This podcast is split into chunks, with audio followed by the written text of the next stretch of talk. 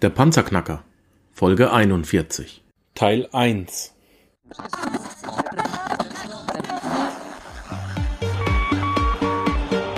Hallo zusammen, ich bin Markus, willkommen beim Panzerknacker Podcast.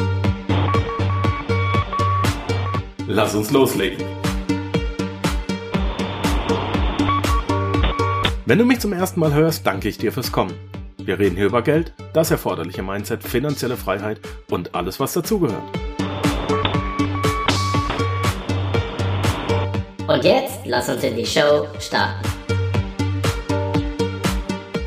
Seine erste einschneidende Entscheidung beschreibt der Österreicher Dr. Julian Hosp, als er sich entschloss, mit 16 Jahren allein nach Amerika zu ziehen, um anschließend mit den dort gewonnenen Fähigkeiten Profi-Basketball in der Bundesliga in Österreich zu spielen.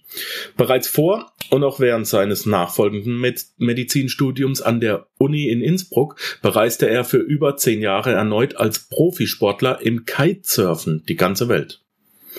Nach dem erfolgreichen Abschluss des Studiums entschloss er sich nun als Arzt zu arbeiten, aber nur kurz und dann Unternehmer zu werden. Rückblickend beschreibt er diese Entscheidung aufgrund des enormen Drucks aus seinem Umfeld als eine der schwersten seines Lebens. Im Jahre 2012 zog Julian nach Hongkong, um sein Unternehmen in Asien zu erweitern. Ende 14 wurde bekannt, welchen Mehrwert nicht bekannt, sondern erkannt, welchen Mehrwert er Menschen bieten kann, wenn er sein Wissen aus zehn Jahren Profisport im Kitesurfen mit dem aus sechs Jahren Medizin und vielen Jahren Unternehmertum kombinieren würde. So schrieb er 2015 seinen Amazon Number One Bestseller ausgesorgt mit 30, 25 Geschichten für mein jüngeres Ich und gründete sein Unternehmen Dominieren statt Kämpfen. Sein Ziel ist es, Menschen zu zeigen, wie sie durch meist nur kleine Veränderungen aufhören können, im Leben zu kämpfen, um stattdessen richtig stark zu werden und zu dominieren. Heute ist er als gefragter Vortragender, erfolgreicher Trainer und Bestsellerautor weltweit unterwegs, um viele der erlernten Fähigkeiten in Finanzen, mentale Einstellung, Unternehmertum, Beziehungen, Produktivität und so weiter auf simpelste Art und Weise weiterzugeben. Er lebt zwar mit seiner Verlobten Bettina in Hongkong, nennt jedoch lieber den Planeten Erde als seine Heimat. Zeit rechnet er als höchstes Gut und wenn man ihn nicht bei der Arbeit sieht, spielt er Basketball mit Freunden, geht leidenschaftlich gerne surfen und hält sich im Fitnessstudio fit. Julian, herzlich willkommen im Panzerknacker. Geht's dir gut? Hey Markus, ja, freut mich total. Ich denke, wir haben nichts vergessen, oder? Ja, das war extrem ausführlich. Also ich glaube, der Podcast ist beendet, ja. ja, die ersten drei Minuten sind gefüllt, ne? Ähm, Julian, wo bist du aktuell? Bist du in Österreich oder bist du in Hongkong? Also jetzt gerade bin ich in Innsbruck. Äh, ich bin gerade bei meinen Eltern zu Hause. Das ist jetzt aber wirklich gerade Zufall, ein paar Tage und ich bin jetzt gerade am Weg wieder nach Asien. Okay, wann geht's los? Äh, jetzt eh in drei Tagen. Also heute cool. ist der 4. Oktober, also in drei Tagen. Das ist am Freitag. Super. Super, da freut's mich ganz besonders, dass wir das jetzt noch geschafft haben. Ähm, Julian, wir könnten, glaube ich, 20 Podcasts machen, vor allem auch deshalb, weil du ja selbst Podcaster bist. Ähm, das heißt ja, dass man immer einiges zu erzählen hat. Aber heute haben wir ein ganz, ganz spezielles Thema für die Panzerknacker mitgebracht. Ähm, magst du kurz sagen, über was wir uns entschlossen haben, heute zu reden? Klar, gerne. Ähm, ich glaube, dass also das Thema, was wir heute anreißen, ist so ein bisschen das Thema Finanzen, aber dort, äh, ich glaube für mich ein so ein Thema, ich habe vor, ich werde das eh noch mal, glaube ich, ein bisschen auch beschreiben, ich habe mit 22 so richtig mein gesamtes Geld verloren und äh, habe mir, weil ich damals noch viel Spekulation betrieben habe und eigentlich so das ganze Finanzsystem nicht so verstanden habe und habe mir dann überlegt, okay, wie schaffen denn das Leute, dass die äh, nachhaltig Geld an der Börse verdienen? Also wenn es andere Leute schaffen, dann muss ich das ja auch irgendwie schaffen. Und ich habe mir ja dann extrem viele Sachen durchgelesen, angeschaut und eben in dem Fall auch sehr viel von einem der reichsten Investoren der Welt angeschaut, äh, Warren Buffett. Und der hat dann damals äh, gerade eine Wette ähm, erwähnt oder äh, verkündet, und zwar mit einem Hedgefondsmanager, dass er gesagt hat, wenn er einen sogenannten ETF bestimmt, also er bestimmt den ETF, ich hab, hatte keine Ahnung, was ein ETF ist, dann wettet Warren Buffett, und es geht, es geht um eine Million US-Dollar, dass dieser ETF einen Hedgefondsmanager beziehungsweise die Fonds, die dieser Manager auswählt, also die von den besten Leuten der, der Welt gemanagt werden, dass Warren Buffetts ETF, den er behauptet, jeder Mensch auf dieser Welt kaufen kann, dass dieser ETF diese Top-Hedgefondsmanager schlägt. Und als ich das damals gehört habe, habe ich gewusst, okay, wenn das einer der reichsten Männer der Welt äh, sagt, dann äh, möchte ich genauer wissen, was überhaupt, was ist denn so ein ETF und wie funktioniert es, dass man in dieses, in solche ETFs investiert? Wenn das schon jeder kann, dann müsste ich das ja auch können.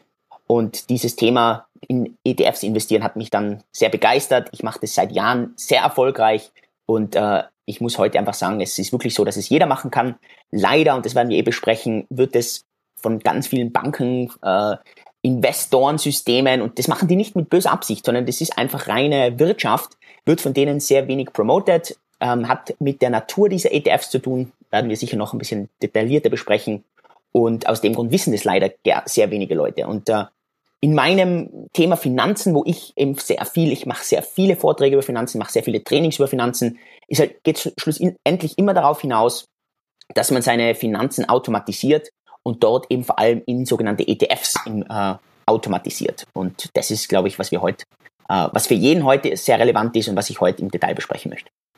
Genau.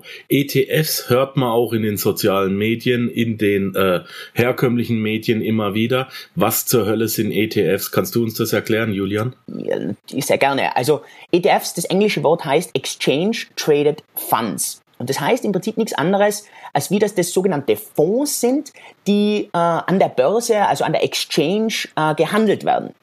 Das Spezielle an diesen Fonds ist, dass ja traditionell irgendwelche Fonds, und die kennen wir auf der Bank, die kennen wir überall, dass solche Fonds von sogenannten Fondsmanagern geführt werden. Das bedeutet, da sitzt dann ein sehr schlauer Herr mit seinem Team, das ist dann meistens ein sehr großes Team, und die entscheiden, welche Aktien, welche Anleihen, welche Rohstoffe, welche Währungen, äh, ob da vielleicht Immobilien auch hinein können, die entscheiden das, äh, welche ähm, Investmentprodukte in einen sogenannten Fonds hineinkommen. Der Grund, warum das überhaupt eine Daseinsberechtigung hat, ist, weil dadurch eine sogenannte Streuung entsteht. Das heißt, ich als Investor brauche nicht hergehen und irgendwie mir selber überlegen, okay, diese Aktie kaufe ich oder diese Anleihen oder ich investiere jetzt in Öl. Nee, ich investiere in Gold. Na, ich mache Platinum. Das brauche ich nicht, sondern ich habe unter Anführungszeichen richtig schlaue Leute, denen ich vertraue, die, wo ich glaube, dass die gut sind und dass die in solche, die machen so einen Fonds sozusagen. Das ist auch hat sehr lange, hat man geglaubt, dass das funktioniert. Es ist dann aber leider, kommt man halt drauf und es gibt da sehr schöne Studien, die das belegen und das muss man sich mal vorstellen, dass 95 Prozent dieser Fondsmanager, das heißt, es sind die eigentlich die Besten der Besten und man bezahlt ihnen extrem viel Geld, weil ein, es sind meistens so zwei bis drei Prozent seiner Investitionssumme, also wenn ich jetzt heute 100 Euro investiere, dann gehen zwei bis drei Euro rein als Gebühr an diese Fondsmanager. Jetzt kommt man aber drauf, dass 95 Prozent dieser Fondsmanager es nicht schaffen, einen sogenannten Index zu schlagen. Ein Index ist nichts anderes, als wie dass man zum Beispiel hergeht und sagt, die größten 30 Unternehmen in Deutschland, die sind der sogenannte DAX und da, das ist einfach der DAX 30. Das heißt, diese Fondsmanager schaffen es, 95 Prozent davon schaffen es nicht, den Durchschnitt der größten 30 Unternehmen zu schlagen. Das heißt, wenn ich und du jetzt hergehen würde und wir kaufen uns eine Aktie von den 30 größten Unternehmen, dann würden wir schon mal 95 Prozent dieser besten Fondsmanager einfach schlagen. Und das kann jeder von uns machen. Und der, das zusätzlich ist noch, wir würden nicht diese zwei bis drei Prozent an diese Fondsmanager zahlen müssen. Könnte jeder von uns machen. Jetzt geht's aber noch mal einen Schritt weiter. Diese fünf Prozent, die angeblich so gut sind, wenn man die zwei, drei Jahre lang verfolgt, dann fallen die, die bleiben nicht in den Top 5%, sondern die fallen dann stetig wieder raus und fallen immer wieder zurück in die 95%, die es eben nicht schaffen. Das bedeutet, was am Anfang so gut geklungen hat, nämlich dass Menschen in ein Team, die, denen man viel Geld bezahlt, für uns besser investieren, hat sich als total falsch herausgestellt. Es ist einfach viel schlauer, wenn man in einen sogenannten einfach Durchschnitt hinein investiert, das was jeder von uns machen kann. Und da kommen diese sogenannten ETFs oder vor allem auch Index-ETFs raus. Und es ist nichts anderes als wie ein vordefinierter Computeralgorithmus, der dann sagt, diese Aktie, diese neu kreierte Aktie, zum Beispiel auf den DAX 30, gibt es einfach eine Aktie oder ein Fonds, eben einen ETF, der tut nichts anderes als automatisch diese 30 Aktien abbilden. Das heißt, ich als absoluter Otto-Privatanleger kann hergehen, kaufe diesen ETF und dadurch investiere ich automatisch in diese 30 Unternehmen rein. Mein Vorteil, statistisch gesehen schlage ich immer 95 Prozent der besten Anleger auf der Welt, plus die 5%, die eigentlich mich in einem Jahr schlagen, die schaffen es meistens im nächsten Jahr nicht mehr, mich zu schlagen. Ich schaff's trotzdem. Und ich habe ganz, ganz, ganz geringe Gebühren, weil solche ETFs meistens 0,2 bis 0,3 Prozentpunkte an Gebühren verlangen. Das bedeutet, wenn ich 100 Euro investiere, sind es 20 bis 30 Cent. Und äh, das sind diese genannten ETFs, Exchange Traded Funds. Das ist also nichts anderes, um das ganz kurz nochmal zusammenzufassen, als wie anstatt einem Team an Investoren viel Geld zu bezahlen, dass die mein Geld investieren, habe ich einen Computeralgorithmus, der klar einsehbar ist und kom komplett transparent, der ganz klar sagt, was er mit dem Geld macht und ich dadurch statistisch gesehen meistens viel besser investiere, als wie wenn ich dies einen anderen Menschen geben würde. Wobei die auch schon relativ gut unterwegs sind, wenn man sich die ähm, die Vergangenheit dieser Fonds anschaut. Die sind ja auch klar nach oben gegangen und jetzt kann man damit also noch mal einen draufsetzen.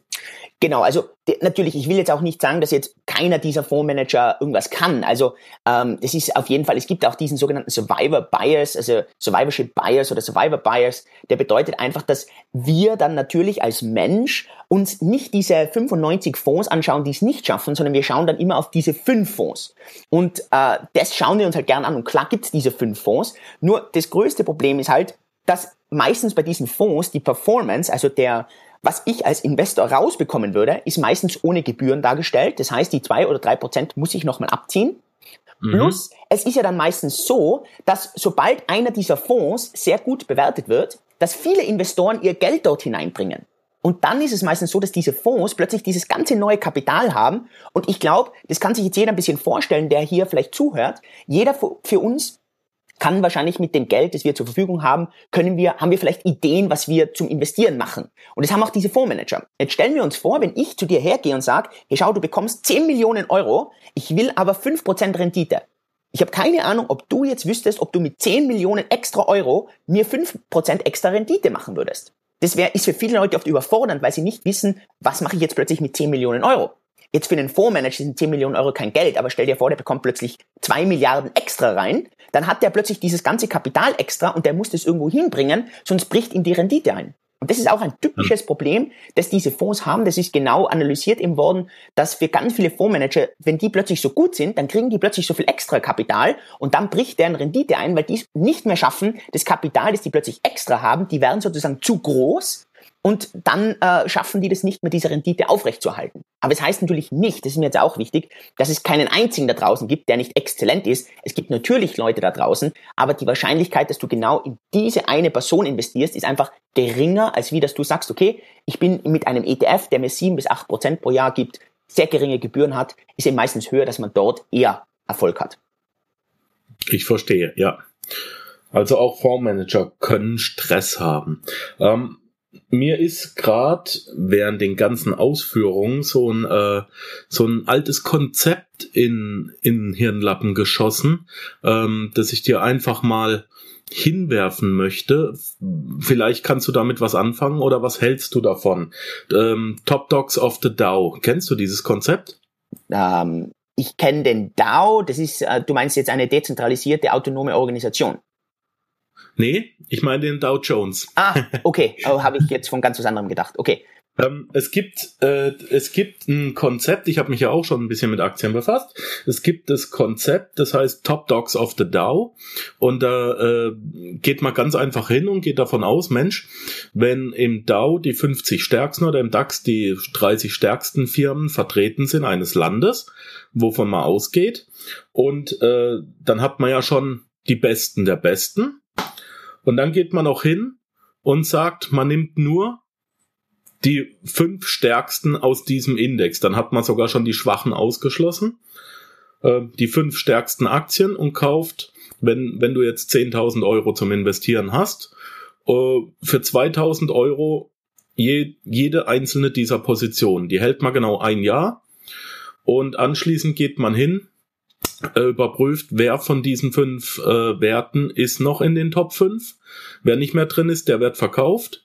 Und wer und mit dem äh, Geld, das man dann verkauft hat, holt man sich die Werte, die dann wieder drin sind. Kennst du dieses Konzept? Kannst du das empfehlen? Hat es auch ein bisschen was damit zu tun? Ist das sinnig oder nicht? Also kenne ich auf jeden Fall. Ich verstehe, was du jetzt meinst. Ähm, Im Prinzip geht es darauf hinaus, ähm, hat sehr viel wahrscheinlich auch mit dem Pareto-Prinzip zu tun, 20-80-Regel, also dass 20 Prozent aus einer Gruppe 80 Prozent der Resultate bringen. Ähm, ich kenne ja. dieses Konzept, wie du das beschreibst. Ich, man muss auch da dazu sagen, dass ich heute persönlich kein Fan mehr davon bin, dass man außer vielleicht mit einem sehr kleinen Kapital von sich selber hergeht und Einzeltitel als Aktien kauft, ähm, sondern ich persönlich glaube, dass es einfach für den Durchschnittsinvestor, und ich rede jetzt wirklich von dem Otto Normal Privatanleger, wie ich das selber bin, dass man hergeht und lieber in einen ETF investiert. Es gibt ja nicht nur ETFs, die unter Anführungszeichen jetzt den DAX 30 haben. Es gibt auch nicht nur ETFs, die den Dow Jones haben, den ich als sehr schlechten Index finde. Ich finde zum Beispiel S&P 500 in Amerika ist viel besser. Das sind die 500 größten Unternehmen. Dass man dann hergeht und sogenannte, äh, es gibt dann ETFs, die eben angepasst sind. Die, also man kann natürlich hergehen und sagen, ich selber mache automatisch die fünf äh, also ich selber suche mir die fünf Firmen raus oder die zehn, wechsle die durch, mache das alles selber. Problem, und das unterschätzt leider der Otto Normalverbraucher, und das ist etwas, was mir ganz im Herzen liegt, für den Otto Normalverbraucher, der schafft es nicht, seine Emotionen unter Kontrolle zu haben, er schafft es nicht, Sachen zu automatisieren. Und er schafft es meistens nicht, die Gebühren gering zu halten. Und das sind so die drei größten Probleme, die der Otto Normalverbraucher hat. Und wir können die auch gerne dann durchgehen. Ich sage dir aber zuerst mal gleich die Alternative. Zum Beispiel ich persönlich, und das ist jetzt keine Anlageempfehlung, wichtig, ich bin kein Anlageberater, sondern jeder muss das hier selber rational sich anschauen und, und überlegen. Ich zum Beispiel habe einen ETF in Amerika, der heißt sogenannt Nobel, N-O-B-L, kann sich jeder anschauen. Was der macht ist, der investiert in die Firmen in Amerika, die seit über 25 Jahren, das ist die Definition. Also wie gesagt, ein ETF ist einfach nur ein Algorithmus, der eine klar definierte äh, Regel hat. Und diese Regel kann jeder einsehen und der Computer handelt automatisch diese Aktien nach diesem Rhythmus. Das heißt, es ist kein Mensch, sondern es ist ein Computer. Und dieser Nobel zum Beispiel investiert in die größten amerikanischen Unternehmen, die seit über 25 Jahren steigende Dividendenzahlungen haben. Das heißt, dies, der, der Computer tut nichts anderes als schauen, hat eine Firma länger als 25 Jahre Dividenden bezahlt? Ja, passt. Nächste Frage, hat, diese, hat dieses Unternehmen jedes Jahr steigende Dividendenzahlungen? Ja, passt. Und das wird jedes Quartal angeschaut. Unternehmen, die da rausfallen, die sind dann nicht mehr unter den sogenannten Aristokraten. Unternehmen, die da reinfallen, die sind. Und statistisch gesehen hat dieser ETF zum Beispiel eine viel bessere Performance als wie alles andere, äh, was da draußen ist. Es hat, gibt zum Beispiel einen ganz einfachen Grund. Ähm, auch wenn Apple und Google und, äh, und Facebook zurzeit so extrem gut sind, dann sind die das erst in den letzten zehn Jahren. Kein Mensch weiß, ob heute, ob in zehn Jahren Apple noch da ist, ob Facebook noch da ist, ob Google noch da ist, weil die waren es vor 15 Jahren, war Facebook auch nicht da. Das heißt, es gibt auch dieses Gesetz der Wahrscheinlichkeit und dieses Gesetz, also ich selber habe ja Medizin studiert und habe mich sehr für Psychologie interessiert und es gibt diese Wahrscheinlichkeit, dass man sagt, wird etwas zum Zeitpunkt X noch da sein? Ja oder nein? Und die einfachste Methode, das zu machen, ist zu überlegen, wenn ich sage, in zehn Jahren wird etwas noch da sein, dass ich einfach zurückschaue und sage, war es vor zehn Jahren noch da? Dann ist die Wahrscheinlichkeit, dass es in zehn Jahren auch noch da ist. Und da ist eben wahrscheinlicher, dass zum Beispiel Unternehmen wie McDonald's, Unternehmen wie äh, Coca-Cola, das große Pharmaunternehmen, das äh, große Landwirtschaftsunternehmen, Bauunternehmen, die es vor 50 Jahren schon gegeben hat, die in den letzten 50 Jahren, und bitte, da muss, darf man jetzt nicht vergessen, in den letzten 50 Jahren, äh, da waren Kriege, da waren äh, Weltwirtschaftskrisen, da war Ölkrisen und so weiter. Und diese Unternehmen haben es 50 Jahre lang geschafft oder 30 Jahre lang geschafft, immer ihre Dividenden zu erhöhen, immer mehr Gewinne zu machen, immer mehr Profite zu machen. Es ist einfach wahrscheinlicher, dass diese Unternehmen in 10, 20 Jahren noch da sind, als wie ein Unternehmen wie Facebook, wo wir nicht wissen, was also nicht falsch verstehen, ich, ich, ich finde Facebook eine geniale Firma. Nur kein Mensch, also wenn ich jetzt zum Beispiel wetten müsste, ist Coca-Cola in 20 Jahren noch da oder Facebook in 20 Jahren noch da, dann wäre meine Wette, dass wir in 20 Jahren auch immer noch was trinken müssen, immer noch irgendwelche Getränke brauchen. Ob das heute das traditionelle Coca-Cola ist, das weiß ich nicht. Aber ich weiß auf jeden Fall, dass diese Firma sich über die letzten 40 Jahre komplett angepasst hat und äh, ich würde eher auf Coca-Cola wetten, als wie zum Beispiel auf Facebook. Und ich glaube, was viele Investoren halt den Fehler machen, ist eben, das sind meine drei großen Fehler, dass die Leute viel zu viel mit Emotionen handeln, zu wenig automatisieren und dabei ihre Gebühren nicht unter Kontrolle haben. Ich persönlich bin jemand, der sagt, ich will lieber eine stabile Firma haben, wo ich jedes Jahr sieben bis acht Prozent mache, als wie eine Firma, die einmal 80 Prozent macht, aber mir danach 30 Prozent Minus macht. Und aus dem Grund würde ich eher lieber in ETFs investieren, die mir einen klaren Algorithmus haben, als wie dass ich hergehen muss und mir die Firma selber aussuchen muss. Super cool. Finde ich genial. Ähm, wie finde ich solche ETFs? Ähm, ist eine sehr gute Frage, sehr wichtige Frage und ähm, da gibt's leider keine Antwort, die ich jetzt geben kann, wo ich sagen kann, äh, das sind gute ETFs, das sind schlechte ETFs. Denn es gibt das, also dies, das, es gibt keine guten und keine schlechten ETFs. Das ist das gleiche als wie äh, für für jeden, äh, für jeden Mann ein anderer Frauengeschmack ist und für jede Frau ein anderer Männergeschmack. Das heißt, es ist absolut für das, was man jetzt gerade braucht oder will. Prinzipiell ähm, kann man zum Beispiel auf eine Seite gehen, die heißt äh, justetf.com, also just im Englischen justetf.com, J-U-S-T-ETF.com. Und vielleicht kannst du das ja direkt in den Show Notes verlinken. Und ähm, da kann man draufgehen und da kann man sich einfach mal so ETFs anschauen. Ähm, prinzipiell, es gibt, also es gibt hier wirklich kein richtig und kein falsch. Es gibt einfach ETFs, die sind äh, sogenannt ausschüttend. Das bedeutet, das sind die zahlen Dividenden aus. Das ist vielleicht eher für Leute, die jetzt gerne Cashflow haben, das heißt, die jedes Monat Zinserträge, Dividendenerträge haben. Und es gibt sogenannte thesaurierende ETFs. Das sind ETFs, die das reinvestieren, wo man schneller Kapital aufbauen kann. Das heißt, man selber muss sich mal die allererste Frage stellen, investiere ich jetzt in ETFs für Kapitalaufbau? Das heißt, ich habe heute 50.000 Euro und ich würde gerne auf eine halbe Million Euro kommen, dann will ich Kapitalaufbau betreiben.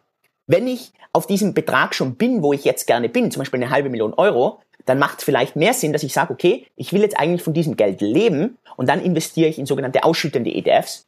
Das heißt, ich bekomme jedes Quartal oder teilweise jedes Monat meine Dividendenausschüttungen und die sind dann halt sehr, sehr, sehr stabil und äh, kann man fast vergleichen wie mit äh, äh Mieteinnahmen oder, oder Zinserträgen.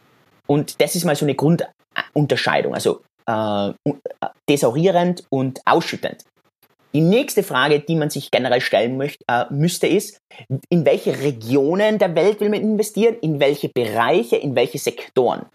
Was ich damit meine, ist das folgende. Wenn ich jetzt heute, sage mal, in Deutschland, Schweiz, Österreich bin, dann habe ich sicher mehr Affinität zu dieser Region hier. Das heißt, ich habe vielleicht eher eine Affinität in den österreichischen ATX zu investieren, in der Schweiz, in die größten Schweizer äh, Firmen, in Deutschland, in die größten deutschen Firmen, in den DAX zum Beispiel. Äh, man kann auch genauso hergehen und sagen, okay, ich will mich jetzt nicht auf ein Land fokussieren, dann gehe ich halt einfach her und sage, hey, ich will in die größten 600 europäischen Unternehmen äh, investieren. Das heißt, ich suche mir dann einfach einen ETF raus, da gibt es dann Kategorien, wo dann steht, okay, Europa oder Länder oder äh, Rohstoffe oder man kann auch in Immobilien investieren über ETFs. Äh, man kann dann aber auch hergehen und sagen, ja, weißt was, ich will vielleicht ein bisschen besser streuen. Das heißt, ich gehe her und sage, hm, vielleicht mache ich ein bisschen Europa, bisschen Amerika und vielleicht ein bisschen Emerging Markets, also diese aufsteigenden Markets wie Afrika oder Asien. Ähm, da gibt's eben kein richtig und kein falsch. Man kann auch das mal googeln. Ähm, es gibt da vom Gerd Kommer gibt's eine sogenannte äh, äh, äh, Anlagestrategie, wie er das empfiehlt. Ähm, Tony Robbins hat dieses Allwetterportfolio, wo er halt seine ETF-Strategie erklärt. Äh, schlussendlich muss man einfach eins dazu sagen und das ist, ähm, es, es gibt hier kein richtig und kein falsch und es gibt für jede Strategie 300 Leute, die sagen, das ist die falsche Strategie, genauso wie es eben immer genug Leute für eine Strategie gibt, ähm, die für die Leute gut ist.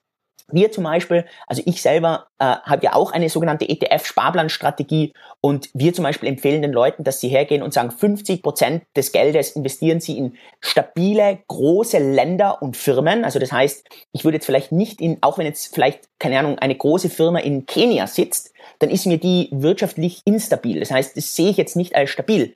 Also ich würde eher in erste Weltländer und dort große Firmen investieren und knapp 50 Prozent meines Geldes. Das heißt, ich rede jetzt da von den größten Firmen in Amerika, größten Firmen in Europa, den größten Firmen in den erste Weltländern in Asien. Und da würde ich das so ein bisschen aufteilen, 50 Prozent. Wir machen 40 Prozent, die wir in sogenannte Anleihen investieren. Das heißt, wir leihen dieses Geld an Unternehmen oder an Länder. Das heißt, das sind 40 Prozent. Und 10 Prozent äh, ist ein bisschen riskanter. Das sind entweder Rohstoffe oder sogenannte aufstrebende Märkte. Und jetzt muss man halt hergehen und sich für diese Aufteilung ähm, seine, seine ETFs raussuchen. Das kann keiner für dich machen, außer jetzt du kaufst zum Beispiel eine ETF-Strategie von jemandem, das kannst du machen, oder du kaufst dir ein Buch, wo du das drüber lesen kannst.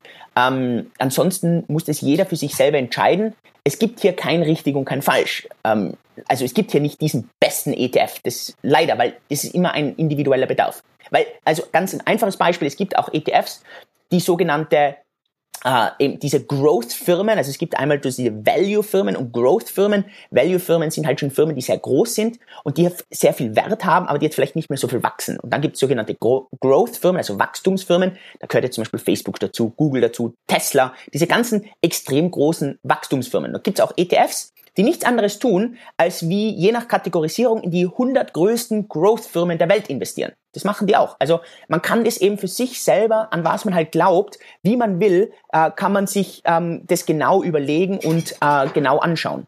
Also da gibt's halt für alles unterschiedliche ETFs.